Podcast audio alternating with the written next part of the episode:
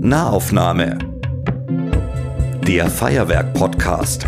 Esther Distelmann und Julia Fichtel im Gespräch mit Künstlerinnen und Künstlern, die eine Haltung haben. Über Popkultur, Gesellschaft und Politik. Herzlich willkommen zur 38. Folge der Nahaufnahme, Julia. Wow. wow. Ich bin Esther Distelmann hier für Radio Feuerwerk. Und ich bin Julia Fichtel von der Feuerwerk Fachstelle Pop.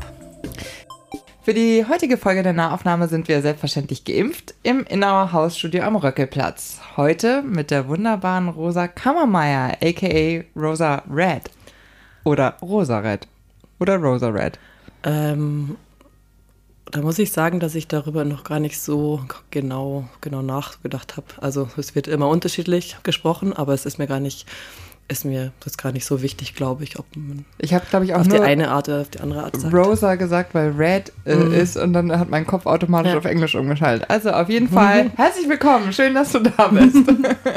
ich darf ja, vielen Dank für die Einladung. Ja, so gerne, so schön, dass du da bist. Ich darf dich kurz vorstellen. Rosa Kammermeier, aka Rosa Red, Jahrgang 91, ist Musikerin, DJ, Grafikdesignerin, Lettering Artist und Illustratorin aus München. Also aufgewachsen ist sie in der Nähe von Regensburg, mhm. richtig? Mhm. Studiert hat sie Kommunikationsdesign in Augsburg. Aktuell lebt sie eben in München und sie ist mit ihrer Kunst sehr erfolgreich. Sie war zum Beispiel Creative Resident, also Stipendiatin von Adobe. Sie hat das Cover für das Grafikdesign-Magazin Novum gestaltet, arbeitet für das Goethe-Institut, für diverse tolle Festivals und auch für Lush und Müller, Doc Martens, Braun und Jaguar.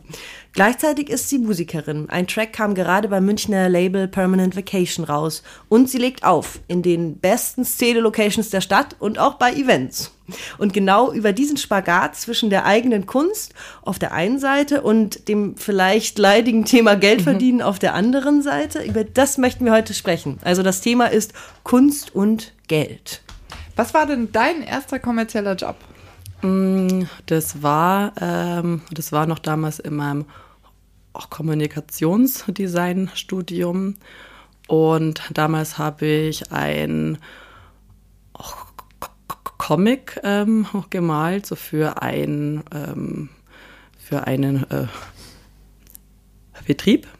Und in diesem Comic damals hat es sich so gedreht um einen ähm, um einen Stufen Generator und äh, die musste ich als die musste ich als Comic so Figuren musste ich die beiden ähm, darstellen und sie ist dann und sie ist dann switchy und und irgendwie noch äh, sowas, also okay. war ein bisschen eigenartiger. Aber cool, weil man das erste, also hast du dich mhm. gefreut sozusagen, dass du das erste Mal tatsächlich Geld für deine Kunst bekommen hast? Ja, das auf jeden Fall. Also damals hatte ich ja nämlich auch ähm, davor auch so noch nie wirklich sowas so gehabt, wie dass ich mich wirklich mit einem Kunden getroffen habe und über ein und über irgendwas gesprochen habe und äh, damals war das dann irgendwie so, da weiß ich noch richtig, dass ich mich so richtig, dass ich mich so richtig schick angezogen habe und mich so und mich so voll so gefühlt habe, okay, jetzt gehe ich in mein erstes, in mein erstes Meeting rein und dann oh, war ich so richtig aufgeregt. Und ja, ja, das war, das war schon auch ganz schön. Ja. War, stand da schon fest, wie viel du verdienen würdest oder musstest du noch verhandeln? Ähm, das stand schon fest und das war nämlich eigentlich auch nur ähm, nämlich so eine Art nämlich so eine Art Werksstudenten. Tarif, so das heißt, so, das war jetzt nicht mega bezahlt, aber ja, für mich war es für mich war es trotzdem irgendwie und so halt ja, trotzdem ganz schön. Wie lange hast du denn da davor schon Kunst gemacht, ähm, sozusagen Non-Profit? Hm. Ähm, wo ich glaube, das war so, so das war so nach einem, also nach einem Semesterstudium ungefähr. Also da hatte wow, da war es eigentlich ziemlich Semester schnell. Angefangen. Ja, aber dazu muss ich natürlich auch sagen, also davor hatte ich auch schon Leistungskurs ähm, an meinem Gymnasium, so das heißt, äh, da war ich schon irgendwie auch so ein bisschen so in diesem ganzen, ähm, in diesem ganzen Grafikdesign bisschen eingearbeitet, würde ich Mhm. sagen. Und was war dein erster Job, Esther?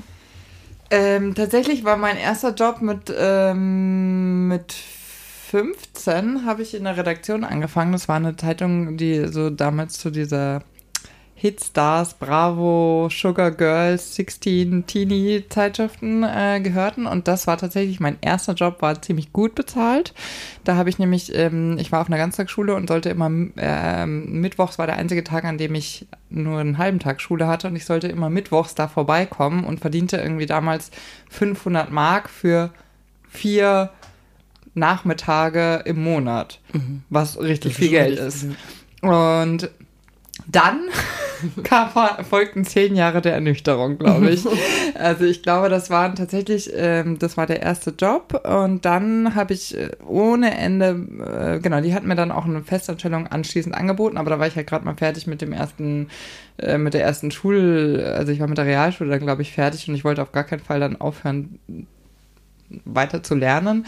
Das heißt also, das kam für mich nicht in Frage und damit begann eigentlich auch meine Odyssee der unbezahlten Praktika, ähm, weil ich ja wusste, dass man für Journalismus ähm, ganz viel Praxiserfahrung ge- gesammelt haben muss und dass einem da irgendwie nichts anderes bringt, außer irgendwelche Schreib- oder Hör- oder Sehproben. Ähm, genau, und dann habe ich, glaube ich, als ich Chefin vom Dienst bei M495 wurde, habe ich 220 Euro im Monat bekommen für die Ausbildung von neuen Redakteuren, die Betreuung der, der des ganzen Dings. Also so im Verhältnis dann auch wieder völlig äh, viel zu wenig. Aber das war dann sozusagen das nächste, wo dann wieder Geld kam. Und äh, da vergingen dazwischen waren, zwischen 15 und 22 sozusagen, waren alles unbezahlte Praktika. Ja, nicht Und bei schlecht. dir? Äh, ja, ich habe ja ähm, auch viel in einer Band gespielt. So eine, so eine Münchner Indie-Pop-Band und wir haben so angefangen, da war ich so 16, 17 und dann haben wir schon manchmal am Anfang so ganz kleine Gagen bekommen, kann ich mich erinnern. Aber wir haben uns halt nie was ausbezahlt. Also das war, das hat sich auch dann nicht so angefühlt wie Geld verdienen. Ich glaube, das, das hätte ich auch so fast ein bisschen uncool gefunden am Anfang, weil wir wollten ja einfach nur in unsere Musik machen und die so alles in unsere Musik investieren und konnten uns das deswegen leisten, weil wir halt alle daheim gewohnt haben. Deswegen war das irgendwie noch kein Thema. Und wir haben auch ziemlich lang in der Band spielend alle noch daheim gewohnt und haben, genau, dann unser Geld in, in Bassverstärker habe ich investiert und ähm, ja, Instrumente und in die Musik.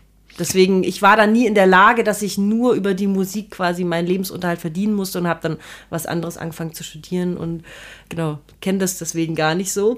Und äh, finde es aber auch interessant, warum ich das eigentlich gar nicht gemacht habe dann am Ende, weil hätte ich ja machen können. Wie, genau, wieso war dir das zum Beispiel, war dir das immer wichtig, dass du auch vernünftig bezahlt wirst für das, was du machst? Oder war dir so, hattest du diesen ähm, fast schon ähm, antikapitalistischen äh, Gedanken eher in dir? Oder wie war, wie, wie hast du das so Ganze immer so gesehen? Mm, Ja, ich meine, also so ähm, natürlich erstmal äh, natürlich erstmal so direkt nach meinem Studium.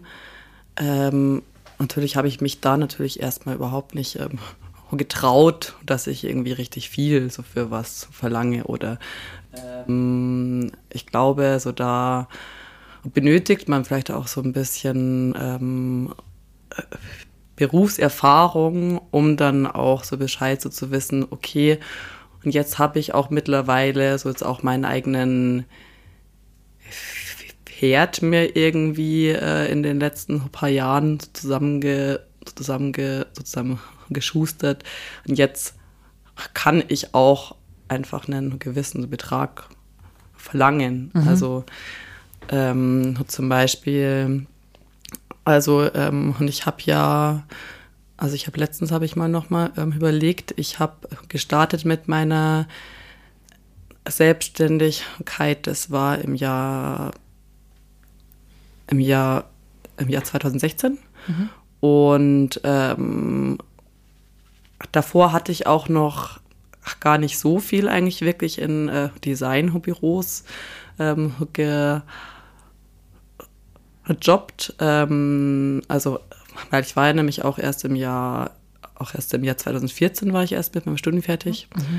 Ähm, das heißt, dass ich da halt zu dem an Zeitpunkt eigentlich noch überhaupt nicht so Bescheid wusste, okay, wie viel verlange ich für einen, verlange ich für einen Flyer, wie viel verlange ich für ein äh, Plakat, also so, das muss man ja erst so Schritt für Schritt sich ähm, erarbeiten. Sich, sich erarbeiten ne? Hm. Ich finde es so interessant, so, weil das ist ja auch ein, ein Phänomen unserer, unserer drei Branchen, ne? also jetzt Journalismus, ähm, äh, bildende Kunst und Musikerin äh, ist für mich, äh, äh, das Interessante ist, wenn ich das so beobachte mit anderen Branchen, ist, die wissen immer meistens als allererstes, bevor sie überhaupt irgendeine Berufserfahrung haben hm. oder irgendwas, wofür es sich lohnt, äh, sozusagen eine geschwollene Brust zu haben, hm. wissen sie als erstes, was sie wert sind preislich. Hm. Bei uns ist das immer etwas, was wir uns erst erarbeiten müssen im, im Laufe der Lebenserfahrung quasi. Ist das ähm, ist es, weil das so, weil man das so macht in unserer Branche oder ist es, weil wir, weil wir Dinge machen, die wir als erstes als Leidenschaft in, äh, interpretieren und dann mhm. erst damit äh, verstehen, dass wir daraus Geld machen müssen? Oder wie war das bei dir? Ja, ich meine, also natürlich sieht man natürlich auch, natürlich auch sehr oft, okay, ähm, und ich fragt jemand, ähm, und ich fragt jemand so danach, ähm, so danach, wie viel danach, wie viel man für ein bestimmtes Projekt verlangen würde. Dann sagst du deinen ähm, Preis und dann sind die erstmal total irgendwie geschockt, weil sie aber vielleicht halt auch einfach nicht so richtig verstehen, okay, was stecken da alles für, was stecken da alles für einzelne Schritte mit hinter dem insgesamt äh, Designprozess. Und da würde ich auch sagen, so zum Beispiel, das hatte ich so, das hatte ich halt so zum Beispiel, hatte ich halt so zum Beispiel früher, ähm, nämlich habe ich dann einfach dem Kunden gesagt, okay, ähm, das und das kostet so und so viel. Und natürlich, äh, vielleicht fühlt man sich dann erstmal so, ähm, oh mein Gott, so das ist richtig viel.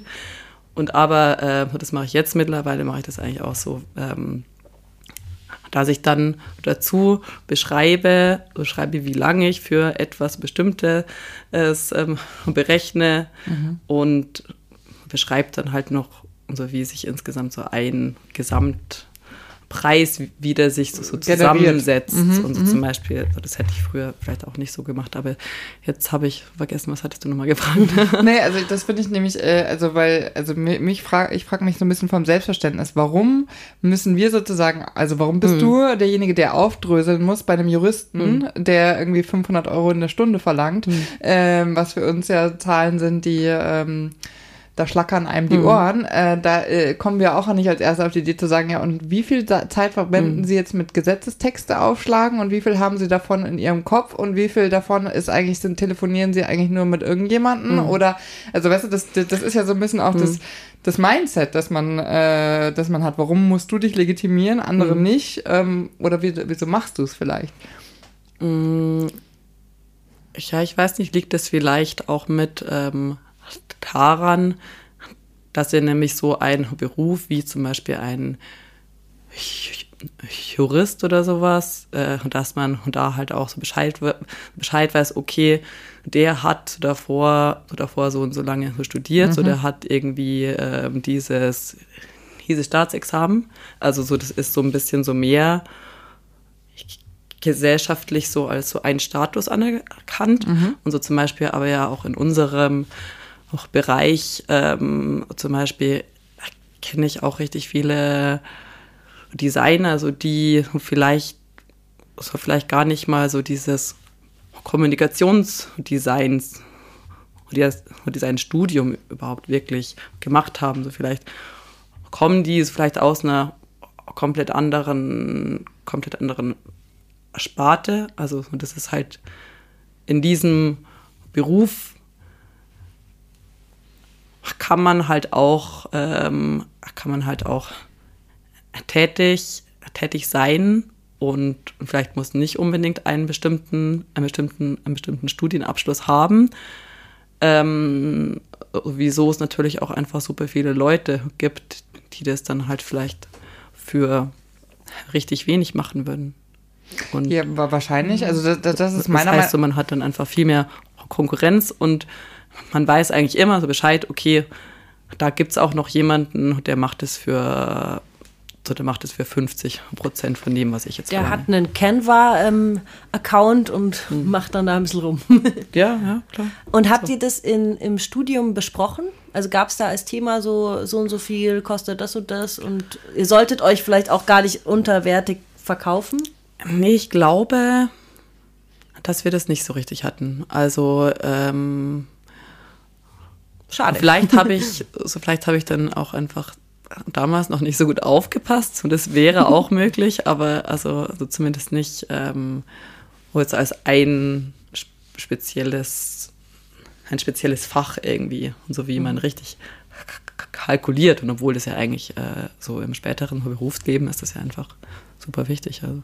Total. Also wir hatten das auch nicht äh, als Teil unserer Ausbildung. Ähm, und man ist ja klar, also zum Beispiel im Journalismus ist klar, dass so klassische Festanstellungen, wie das vor 30, 40 Jahren gab, wo man dann irgendwie eine Altersvorsorge machen kann und äh, ein Auskommen hat, mit dem man in München auch über die Runden mhm. kommt. Äh, äh, diese Zeiten sind vorbei und äh, ich fand es ein totales Versäumnis, dass also selbst an der deutschen Journalistenschule, auf der ich war, wo man ja weiß um die aktuellen Umstände mhm. Äh, der Branche, das nicht hatte. Das war auch eine Riesenkritik bei uns in unserer Klasse und jetzt glaube ich, weiß ich, dass das in den Folgejahrgängen ähm, zumindest einen Workshop gibt, wo mhm. man sozusagen äh, lernen soll, wie man sich verkauft. Aber das ist meiner Meinung nach ähm, zu wenig. Also ich weiß, dass an der Musikhochschule auf jeden Fall in München es jetzt auch mittlerweile so mhm. eine, so eine ähm, ja, Beratungsstelle Ach, quasi gibt, wo mhm. man dann so auch Workshops besuchen kann zum Thema, was man als Musikerin verdient und wie und so. Das finde ich auf jeden Fall super. Mhm. Weil da bin ich immer so interessiert daran, was Esther zu dem Thema sagt, weil sie kommt aus einer Unternehmerfamilie mhm. und äh, sagt immer, nee, das Geld muss quasi schon bei den richtigen Leuten landen. Und wir sind da irgendwie ein bisschen vorsichtiger. Also ich ärgere mich aus zwei Gründen. Sagen wir mal so. Auf der einen Seite mag ich, mag ich nicht, wenn man äh, ein, also wir leben in einem kapitalistischen System. Das kann man mhm. an sich kritisieren. Das finde ich vollkommen richtig auch. Ähm, aber wenn man Teil dieses kapitalistischen Systems ist, finde ich es schwierig sozusagen zu sagen, hey, ich drücke den Preis in der Branche so, dass, mhm. dass alle irgendwie nicht mehr davon leben können. Also ich mache es auch für noch weniger, äh, weil das ist, finde ich, auch unkollegial mhm. für andere Leute, die jetzt zum Beispiel nicht aus Familien kommen, wo äh, man sagen kann, Mama, kannst du mir am Ende des Monats nochmal was äh, wat, äh, wat äh, oder sonst irgendwas. Also ich finde, man sollte immer sich nach dem schwächsten Glied in der Kette orientieren mhm. und so auch verhandeln. Mhm. Ähm, aber das ist, ähm, das ist ganz häufig in dem Selbstverständnis von Menschen in unseren Branchen einfach nicht vorhanden, weil die meisten Menschen denken, ich mache etwas, was ich liebe und das ist, finde ich, ganz schwer zu bepreisen. Und hm. überhaupt äh, weiß ich, dass es irgendjemand gibt, der es weniger für weniger machen würde. Also drücke ich meinen Preis auch. Ähm, es ist aber irgendwie, ähm, ja, also dauerhaft in einer prekären Situation zu leben, ist für niemanden erstrebenswert. Und wenn, wenn man sich zum Beispiel schon immer über das kapitalistische System beschwert, dann lasse ich mir doch lieber das Geld von Mercedes geben und äh, gebe das Geld dann für das aus, was ich meine, was hm. wichtig ist, oder verteile es meinetwegen, wenn ich schon der Meinung bin, dass ich kein Geld haben sollte, äh, dann verteile ich es an Projekte, die es sinnvoller einsetzen hm. würden als Mercedes, ob jetzt irgendeine Marke oder irgendein, äh, also ohne jetzt ein explizites Problem mit äh, dem Stuttgarter Bau, Autobauer zu haben. Da hätte man auch den Münchner Autobauer nehmen können. Aber ähm, weißt du, was ich meine? Ja, voll. Also, ähm, also ich meine, äh, so zum Beispiel, solange mich jemand so für ein äh, Projekt anfragt, ähm, und das ist natürlich auch für mich natürlich auch nochmal irgendwie ein, natürlich auch nochmal ein Riesen, ähm, noch mal, auch nochmal ein Riesenunterschied, ob, ob mich jetzt eine, sag ich mal, eine Privatperson vielleicht fragt, ob ich so für sie ein Design mache oder so zum Beispiel, ob ein ach, kleines äh, Geschäft mich fragt, ob ich so für die äh, ein Design mache, dann kalkuliere ich das natürlich auch nochmal ganz anders, wie zum Beispiel, solange mich ein solange mich ein großes ähm, Unternehmen fragt, ob ich so wirklich was gestalte. Also das sind ja nämlich auch nochmal so, äh, natürlich auch nochmal so Spielräume, über die man so vielleicht auch gar nicht so, so genau Bescheid weiß. Und solange man dann direkt aus dem, direkt aus dem Studium kommt, dann hat man ja auch mit verschiedenen, dass man ja auch mit verschiedenen Maßen die einzelnen Leute so bemessen muss. Und wenn jetzt so ein großes Unternehmen kommt, ich habe vorhin ein paar Beispiele genannt, mhm. ähm, wie, also gab es auch mal eine Situation, wo du gesagt hast, nee, für die mache ich aber gar nichts? Oder bist du eben eher so auf der Seite von Esther, sagst du, nee, jetzt mal her mit der Kohle, ich mache was Besseres damit? Ja, das war äh, zum Beispiel, ähm, also Du musst ja keine Unternehmennamen nennen. Aber du kannst. Kannst du. Ja, das war mal so, dass ich nochmal, äh, also das war eher noch so direkt nach meinem Studium. Da war ich in einem ähm, Designbüro und ähm, da war es so, dass die einen Kunden hatten, mit dem ich so, so mit dem ich mit dem ich überhaupt nicht einverstanden gewesen bin und wo ich das auch einfach nicht äh, für den, für den einfach nichts ähm, gestalten wollte. Mhm. Und das war dann, also das war dann schon auch, schon auch mit unter anderem ein Grund, wieso ich dann gesagt habe, irgendwie ist es so für mich jetzt hier nicht mehr, nicht, also so, es fühlt sich hier für mich nicht mehr gut an. So. Und dann bist du in die Selbstständigkeit gegangen? Ähm, danach war ich nochmal äh, ein paar Monate, ein paar Monate nochmal in eine Festanstellung und dann bin ich in die Selbstständigkeit gegangen. Um sicher zu sein, dass es wirklich das Unternehmen mit dem. Da, ja, mache ich noch einen Test. Das kenne ich sehr gut. und äh, die, äh, in der Selbstständigkeit gibt es für dich ähm, Kriterien, wonach du, ähm, also hm. was ist für dich Go, was ist No-Go? Ja, ich meine, also natürlich will ich will ich mich schon irgendwie mit dem ähm, Unternehmen, so mich selbst irgendwie identifizieren können. Aber natürlich, natürlich äh, würde ich sagen, dass man natürlich auch manchmal bestimmt Fehler macht oder dass man so vielleicht manchmal Projekte macht, wo, wo man sich dann danach fragt, hm, na gut, so vielleicht hätte ich da vielleicht auch noch mal irgendwie so drüber, drüber nachdenken, nachdenken müssen dann frage ich mich auch andererseits, ähm, so wie du auch schon äh, gesagt hattest oder wie äh, du davor gesagt hattest, man muss ja auch selbst irgendwie in so einer Stadt hier irgendwie natürlich ähm, überleben. Ähm, so zum Beispiel, ähm, und ich hatte ja nämlich, ich hatte ja nämlich letztes Jahr hatte ich ja nämlich diesen Schriftzug gemacht für die neue vegane, vegane Müllermilch. Mhm. Und danach habe ich dann schon auch irgendwie äh, Feedbacks bekommen, oh, für so einen Konzern und ähm, ähm, nämlich hast du dich so darüber überhaupt schon mal so davor ähm, informiert, was die alles oder ähm, wie die mit ihren Holkereibetrieben, mhm. so wie die die bezahlen. Und ähm, genau, also danach habe ich mich dann schon auch so ein bisschen so gefragt, ach Mist, ja, vielleicht hätte ich mich da davor mal irgendwie so ein bisschen intensiver damit beschäftigen sollen. Ähm, ja. Hast du dann, eine, also bist du da zu einem abschließenden Urteil über dich selbst gekommen? Weil ich finde es nämlich auch interessant sozusagen, dass man irgendwie mhm. meint, dir also ich meine, wie oft passiert es, hm. dass man zu anderen Menschen geht und sagt, Sag mal, also wie kannst du nur? Also wirklich, du hast äh, also für für das. Ja, also finde ich eigentlich auch immer so, finde ich auch immer sehr schwierig. Dieser Moral High Ground, den ja. man da irgendwie meint zu haben und mhm. auch irgendwie tatsächlich auch fast nur an Künstler heranträgt, mhm. äh, ähm, so, äh, weil so, zu wem sagt man das denn sonst? Also äh, Selber war mal gerade bei McDonalds und. Genau. genau. Äh, äh, oder man trägt seine Jacke von HM und sitzt dann vor jemand und sagt so, also du, das geht voll gar nicht. das mhm. ist so ein mhm. bisschen, finde ich, finde ich schwierig. Ähm, also gut, ich verstehe, dass man sozusagen, wenn, wenn irgendjemand ein System kritisieren kann, dann sind es mhm. Künstler, deswegen denkt man wahrscheinlich, mhm. okay, sie müssen das tun. Auf der anderen Seite finde ich halt, okay, ein Künstler muss halt auch leben können, ne? Mhm. Und ähm,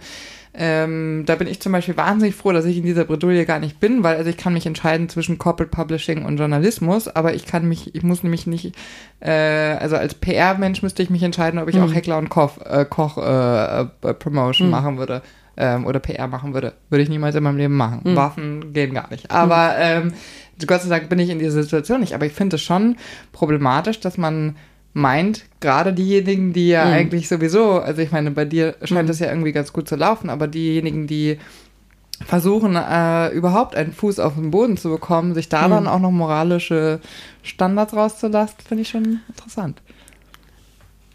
Ja, also, und es ist halt, also, und es liegt vielleicht auch hauptsächlich so daran, dass halt mittlerweile auf Social Media, also es so, man kann so schnell mal eben einen Kommentar schreiben oder man, ich glaube, man begibt sich auch so schnell so in diese Position, so, mhm. ähm, dass man selbst sagt, okay, so, das geht gar nicht oder, aber, also, ja, ich meine, also natürlich würde ich natürlich auch niemals irgendwie, natürlich, natürlich niemals jemanden irgendwie so einen Kommentar und ein Foto schreiben, äh, so, das geht ja überhaupt nicht. Also hört ich selber, also verstehe es auch nicht, aber ich glaube, dass da auch schnell mal so ein Kommentar geschrieben ist und dann ist der halt abgeschickt und dann fühlt man sich besser für sich selber, wenn man kurz Polizei war. vielleicht fühlen sie sich besser, ich weiß nicht. Ja. Und waren es aber Leute, die du kanntest oder irgendwelche Leute? nee, das war jemand, den ich auch. Okay. Ähm, den du kennst. Ja wenn du es dir aussuchen könntest, würdest du dann lieber gar nicht mehr solche Jobs überhaupt machen, sondern einfach nur hm. noch von deinen eigenen Sachen und deinem, deinen äh, T-Shirts und was für tolle Sachen designst äh, leben oder? Eine Sache, wo man mhm. sich die, die, die, wunderbare Kunst von äh, Rosa anschauen kann, ist in, ähm, in der Goldenen Bar. Das stimmt, ja. Da hängen also ganz tolle Bilder von dir. Ich sage es auch jedem äh, immer, also wenn ihr das ein Bild davon bekommen wollt, was sie kann, oh, geht da mal hin. Ja, ähm, genau. Würdest du am liebsten nur von hm. deinen eigenen Kreationen leben oder findest du es eigentlich auch ganz spannend, so für Kunden zu arbeiten? Ich finde es schon auch sehr schön, irgendwie fast dann so immer so, also so zum Beispiel, nämlich auch die ganzen Projekte, so die ja auch trotzdem ähm, bezahlt sind. Und es sind ja nämlich eigentlich auch alles ähm, Designs,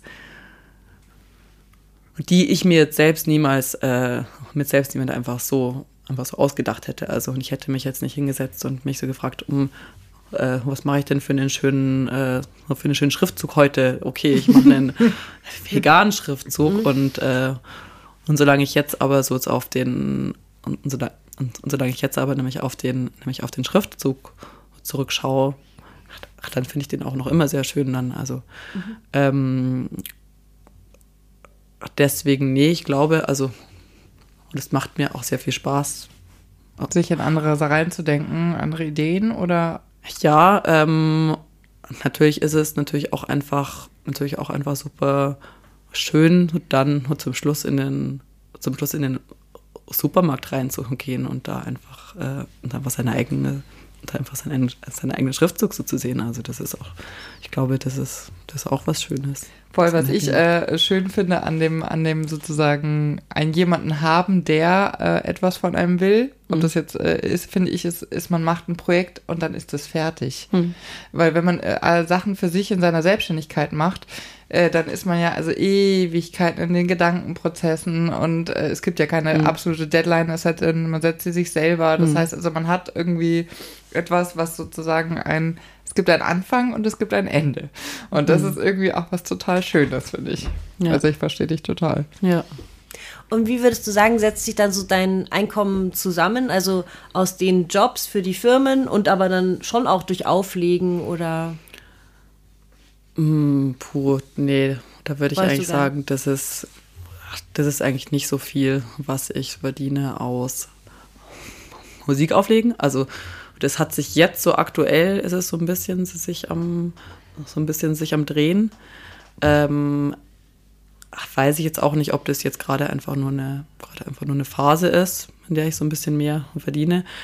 Ähm, aber ähm, davor, also man muss ja auch noch mal dazu sagen, bevor Corona war, ja. ähm, da war es eigentlich immer nur so, dass ich auch immer so direkt das, was ich äh, verdient habe, das waren mal, das waren mal 50 Euro mhm. für einmal auflegen, das waren, das waren manchmal maximal, manchmal maximal 150 und das war schon viel so.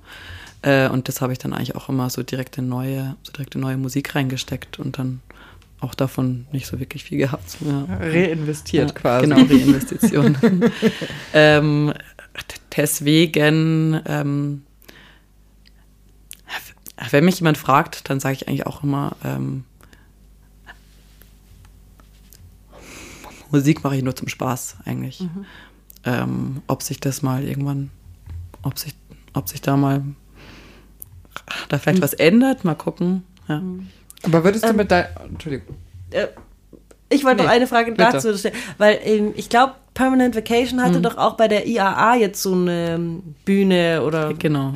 genau. Hast du da auch aufgelegt? Genau, da habe ich auch gespielt und, ähm, und das war auch für mich, nämlich war das ähm, so, okay, ich bekomme ich bekomm so viel dafür bezahlt, dass ich irgendwo Musik spiele. Also das war schon so ein bisschen sehr ähm, äh, abgefahren. dann, Ja. Das ist ja genau auch wieder die Frage, gell, was du sagst, eben lieber das Geld doch Mhm. nehmen aus dem Unter oder aus diesem aus der kompletten Autoindustrie heraus, anstatt es dort zu lassen? Oder ist es so, äh, nee, für die IAA, ich spiele bei der Gegendemo. ja, ja. Oder war ich auch, so das war äh, für mich eigentlich auch wieder so eine ähm, Situation, dass man sich irgendwie schon irgendwo so gefragt habe, äh, ist es überhaupt so cool? Aber dann letztendlich, letztendlich, letztendlich, äh, letztendlich muss ich halt auch meine Miete bezahlen. Und ähm, ja. Ja, also ganz abgesehen davon, dass man, also ich weiß, dass ich mir damit äh, wahrscheinlich auch Feinde mache, aber dass auch auf der IAA ähm, ja nicht nur sozusagen die alten Verbrenner in, in ihrer Größe ähm, dargestellt worden sind, obwohl das natürlich auch der Fall ist, aber es wurden auch Zukunftsmobilitätskonzepte vorgestellt und ähm, ähm, wir müssen uns, also wir sind eher mehr auf der Welt als weniger und wir bewegen uns eher mehr als weniger. Also wir müssen uns Gedanken über Mobilität machen. Und ich finde immer sozusagen komplette Ausschlüsse von Debatten, da habe ich, also, also, Und es ist ja nämlich auch die Frage, also wer fährt denn überall auf unseren ganzen, auf un- unseren ganzen Straßen? Also es- oder sind ja auch genug Leute unterwegs so. Irgendwie. Ja, es gibt ja Voll. eher mehr Neuzulassungen bei PKWs als weniger. Genau. Und äh, ich meine, man kann sich auch äh, darüber beschweren, aber es gab ja auch diesen äh, einen Elektri äh, Elektromobilitätsstreifen mit den für die Busse, die dann zukünftig alle äh, auf eine bestimmte Art und Weise betrieben werden, dann diese Dr diese Fahr Beifahrerspur für ähm, Shared-Optionen und so weiter und so weiter. Also es ist alles ähm, komplex und ähm, klar, Verbrennermotor ist abgelaufen die Zeit, aber ähm, so äh, Grenzen zu, zu Gesprächen zu machen und auch tatsächlich irgendjemand hätte auf jeden Fall aufgelegt, also warum nicht du? Und warum nicht du, der dann die Klamotte kauft, die eben halt in einem Fairtrade-Laden hergestellt worden ist, als jemand, der dann irgendwas. Also, ne, das finde ich immer so ein bisschen. Ja, ja, total. Ich finde es aber nur interessant. Äh, ich bin immer dafür, dass Menschen, die Kunst machen, auch ein Leben haben sollen, ähm, wo sie teilhaben können und nicht ständig ausgeschlossen werden, weil eben Geld ist ein sehr, sehr großer Faktor, der eben ausschließt und ähm, auch äh, an Diskursen nicht teilhaben äh, lässt. Und ähm, Ja, das Klischee des äh, armen Künstlers oder der armen Künstlerin ist halt immer noch so im Kopf von vielen Menschen, glaube ich. So dem muss man immer helfen. Das Ja, ist, äh, und scheiße. auch, auch so ein bisschen so, ja, ich mache ja meine Leidenschaft. Das habe ich ja schon, damit habe ich ja schon eine Sache, die, die ganz toll ist. Die anderen machen ja nicht ihre Leidenschaft. So, Und ja, das macht mich so sowieso schon viel reicher. genau. Genau. Ist so, ja, mache, aber okay, nicht- aber mm, nein. Hast du mal über andere Wege nachgedacht, so, so Geld mit der Mhm. Kunst zu verdienen? Also mal ein Crowdfunding zu machen oder so mal so dieses Patreon anzufangen Mhm. und dich quasi monatlich äh, mitfinanzieren zu lassen? Ja, ich weiß nicht, irgendwie, ähm, ja, ich weiß auch nicht so genau, da widerstrebt irgendwas in mir, so sich ähm, dagegen, dagegen sowas zu machen. Ich weiß auch nicht so genau, wieso, aber ja, ich glaube, dass das, dass das aber nicht so meins wäre. Ja. Ich finde es auch, ähm, also dadurch macht man sich, ne, also man macht sich mit Geld irgendwie immer abhängig von irgendjemandem. Mhm. Das ist einfach so. Geld macht Abhängigkeitsverhältnisse. Und wenn man sich dann abhängig macht von seiner Crowd, ist man halt Mhm. auch angewiesen, zum Beispiel in so Shitstorm-Situationen äh, sich zu rechtfertigen und so. Mhm. Und das ist, finde ich, auch eine Einschränkung meiner persönlichen Freiheit. Also Ja. das äh, verstehe ich, wenn man da auch keinen Bock drauf hat. Ja, ich meine, also ähm, zum Beispiel, also äh, besonders auch jetzt so in der ganzen Corona-Phase, ähm, da war es echt auch so, dass ich einfach richtig Leute, ähm, dass ich einfach richtig viele Leute von mir Plakate bestellt haben. Und, ähm, und das hat sich, das hat sich schon auch so ein bisschen so wie. Support angefühlt. Ja. Und obwohl ich jetzt auch nicht so direkt so gesagt habe, äh, okay, bitte irgendwie, ähm, ich muss jetzt auch irgendwie über diese Phase jetzt hinwegkommen oder so, aber da, ähm, ja, da kam schon auch was, äh, kam schon auch was finanziell rein. So natürlich jetzt nicht super, super mega viel, aber ähm, äh, es hat sich auf jeden Fall auch sehr schön angefühlt, so, Bescheid zu wissen, okay, oder gibt's oder gibt es auch hier irgendwie, also besonders war das natürlich in der Stadt, also so, so besonders Leute aus der Stadt. Ähm, da gibt es richtig viele, die, die mich da irgendwie so supporten. Das war schon sehr schön. Ich habe auch dein, dein T-Shirt mit den zwei Frauen. Stimmt, hast du auch, gell? Nee, habe ich Nee, leider nicht, aber ich habe es schon öfter rumlaufen sehen. Und ähm, ich bin da mal, ähm, ich glaube, es war bei Instagram, oder ich weiß, ich habe ich hab natürlich jetzt im Vorab Hm. total gestalkt, deswegen weiß ich alles über dich. ähm, aber auf jeden Fall habe ich gelesen, dass du irgendwie mal in einem Interview, glaube ich, gesagt hast, ähm, dass du dein, dass du gemerkt hast, dass du in deiner Kunst oft Frauen gleich gemalt hast und dann hast du angefangen, sie diverser. Ja. zu gestalten. Wie, wie kam das oder was hast du zuerst für Frauen gemalt? Oder gezeichnet? Ja, mm, ja, ich glaube schon hauptsächlich so, hauptsächlich schon sehr schlanke Frauen. Ähm, und dazu muss man äh, nämlich auch sagen, also ach, damals habe ich hauptsächlich noch so Schwarz-Weiß-Illustrationen gemacht. So, das heißt, äh, da konnte ich jetzt auch nicht so verschiedene, so verschiedene Hautfarben so damit äh, natürlich Bedienen. bedienen, ähm, aber schlanke weiße Frauen so. Genau. Und das ist mir dann, ist mir dann irgendwann so gekommen und dann, ähm, ja. Und da war ich richtig, und da war ich richtig irgendwie auch von mir selbst, von mir selbst überrascht, so. Weil ich darüber davor noch überhaupt nicht so richtig viel reflektiert hatte, sondern halt einfach nur das, so was so direkt spontan aus mir kam, gemalt habe. Aber natürlich eigentlich auch wiederum, ähm, wiederum eigentlich echt ähm, interessant, weil ich ja deswegen natürlich offenbar irgendwie so ein, offenbar irgendwie so ein Schönheitsideal einfach so abgespeichert hatte und das dann immer so spontan direkt aus mir rauskam. Das ist eigentlich auch. Ja. Das ist total interessant, oder das zeigt ja auch sozusagen, wie bewusst man Dinge entlernen muss, weil man sie halt auf eine bestimmte Art und Weise gelernt hat. Die Frage ist natürlich auch, hast du dich selbst gezeichnet? Also, weil du bist nun mal eine schlanke, weiße Frau, äh, oder hast du das gezeichnet, was man dir halt als Gesellschaft spiegelt, was schön ist? So, ne? Das ist ja auch total schwer rauszufinden. Ich werde werd, werd mir nie die Frage beantworten können, ob ich meine Körperhaare entferne aufgrund meiner eigenen Ästhetik oder Mhm. aufgrund der Ästhetik, die ich Ja. einfach 36 Jahre lang äh, eingeatmet habe. Das kann ich Ja, irgendwie gar das nicht. ist, glaube ich, auch sehr schwierig, so Ja. das so direkt voneinander so zu. Deswegen ist es super trennen. wichtig, sich Mhm. zumindest mal bewusst zu Mhm. machen, weil dann fängt man zumindest mal an, sich mal nicht zu rasieren oder ähm, andere Frauen zu zeichnen. Ja, also deswegen so Bewusstseinsprozesse voll hilfreich, finde Ja. ich. Frauen mit Schwangerschaftsstreifen. Ja, Ja. zum Beispiel, ja. Wäre ich jetzt aktuell. Würde ich jetzt äh, zeichnen, wenn ich zeichnen könnte. Aber ich zeichne eher nur Tiere oder so, die man danach nicht erkennen kann. Äh, Wollte ich gerade sagen, immerhin kannst du zeichnen. Nein, Bei mir ist, nicht. ist das immer so eine, also ich, es gibt ja dieses Spiel Activity, ne, da gibt es die Kategorie Zeichne und da steht dann immer meine ganze Gang um mich herum und alle versuchen sich gegenseitig beizubringen, was ich da jetzt gerade gezeichnet haben könnte, denn es ist nicht sehr leicht. Auf jeden Fall hat dein, dein äh, Interviewkommentar mich, mich total ähm, inspiriert quasi in meinem schlechten Zeichnen mit meinem Kind, weil sie sagt ständig, ich soll eine Frau malen. Keine Ahnung warum, das ist anscheinend gerade ihr Thema. Und da habe ich eben auch am Anfang immer nur halt so eine Frau halt irgendwie gemalt. Und jetzt male ich immer mit, mit langen, mit kurzen Haaren. Und also ich, ich achte richtig darauf, dass Ja, jede. Frau komplett anders ausschaut. Und dachte ich mir, das ist eigentlich das müsste man voll propagieren, dass man eben, weil fast keiner kann zeichnen, ja, aber so ein bisschen so ein Strichmännchen kriegt man ja hin. Und da machen ja kleine Details einen Unterschied und dann, das checkt sie schon und das finde ich total cool.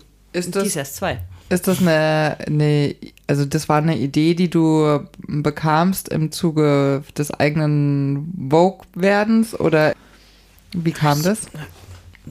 Ja, ich würde sagen, so das, ähm, so das hat bei mir so gestartet, wo ich mich auch ähm, beschäftigt habe mit Feminismus und dann mal ein paar verschiedene Feminist, ähm, paar verschiedene feministische ähm, Bücher gelesen habe. Und dann ist mir, ähm, ach komm, okay, stopp, so, was machst denn du hier eigentlich so? Und jetzt ist es ja, also das ist ja the up and downside, äh, es, ist, es ist sozusagen in aller Munde, aber dadurch ist es natürlich auch, man kann damit Geld verdienen. Merkst du, dass du dadurch äh, jetzt zum Beispiel mehr äh, Zulauf bekommst oder hat sich da was verändert?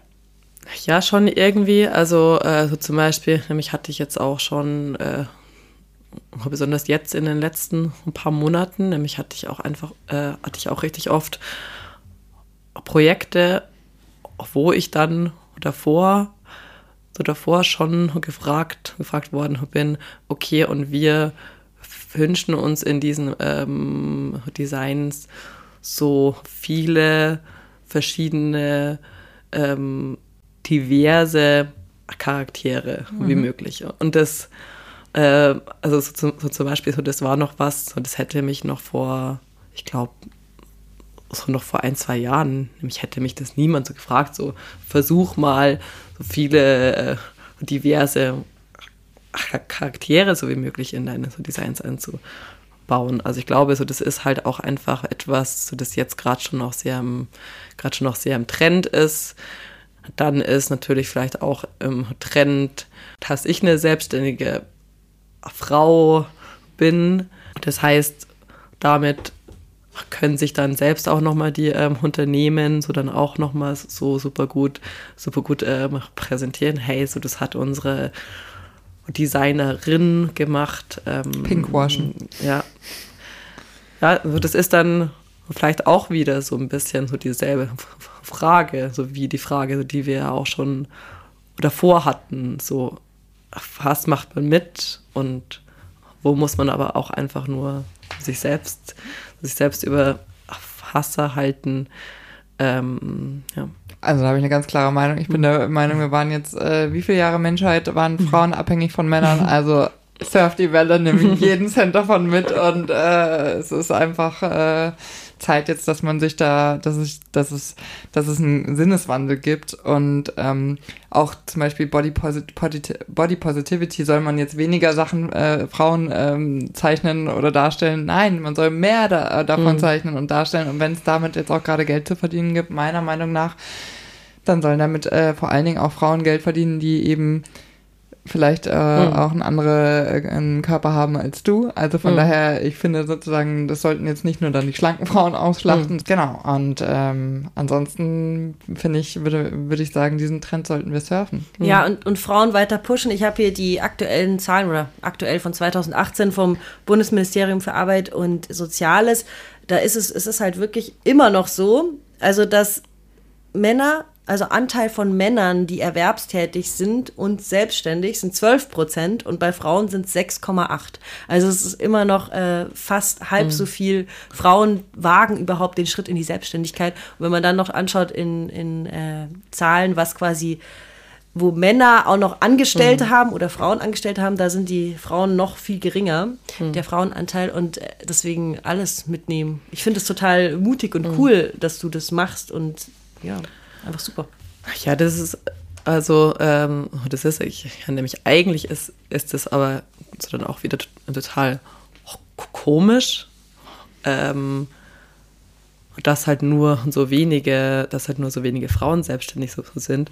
Weil so zum Beispiel, nämlich in meinem, nämlich in, nämlich in meinem Studium oder waren, auch damals, ich glaube so, ich glaube so 75 Prozent. Prozent Frauen. Und Das- äh, da fragt man sich dann irgendwie, Wo sind die? was machen die alle? Ähm, sind Leider- die alle eher in Festanstellungen? Wahrscheinlich. Und genau, und zum Beispiel ist es auch in den klassischen Berufen so, in der Medizin, da ist es ja jetzt auch schon seit bestimmt zehn Jahren so, dass es mehr Frauen gibt, die die Abschlüsse machen und auch noch besser. Trotzdem in den Chefetagen sind es immer noch Männer zu, größten, äh, zu größten Teil. Und das, mehr, das ist ja auch in unserer, also in meiner Berufsrealität äh, ist das auch immer noch so. Und das liegt natürlich daran, dass es noch keine entsprechenden Modelle gibt für ähm, Kinderwunsch und äh, Karrierewunsch, äh, ähm, um das zu vereinen. Da ist die Arbeitswelt irgendwie noch nicht mitgegangen, weil auch die Männer noch nicht genug Druck aus diese Welt ausgeübt haben. Ne? Also wir werden das Patriarchat nur stürzen, wenn wir die Männer auf unserer Seite haben und wir werden auch Rassismus nur stürzen, wenn die Weißen daran arbeiten. Also das sind äh, einfach ein paar Sachen, die noch, ähm, die noch in den Kinderschuhen stecken. Da Ja. sind wir einfach noch am Anfang. Ja. Und aber äh, natürlich muss sowas natürlich halt auch schon an den Fachhochschulen natürlich auch schon mal so starten. Weil ähm, nämlich ich weiß auch nur, dass ich insgesamt hatte ich, glaube ich, nur drei weibliche ähm, Dozentinnen. Ja.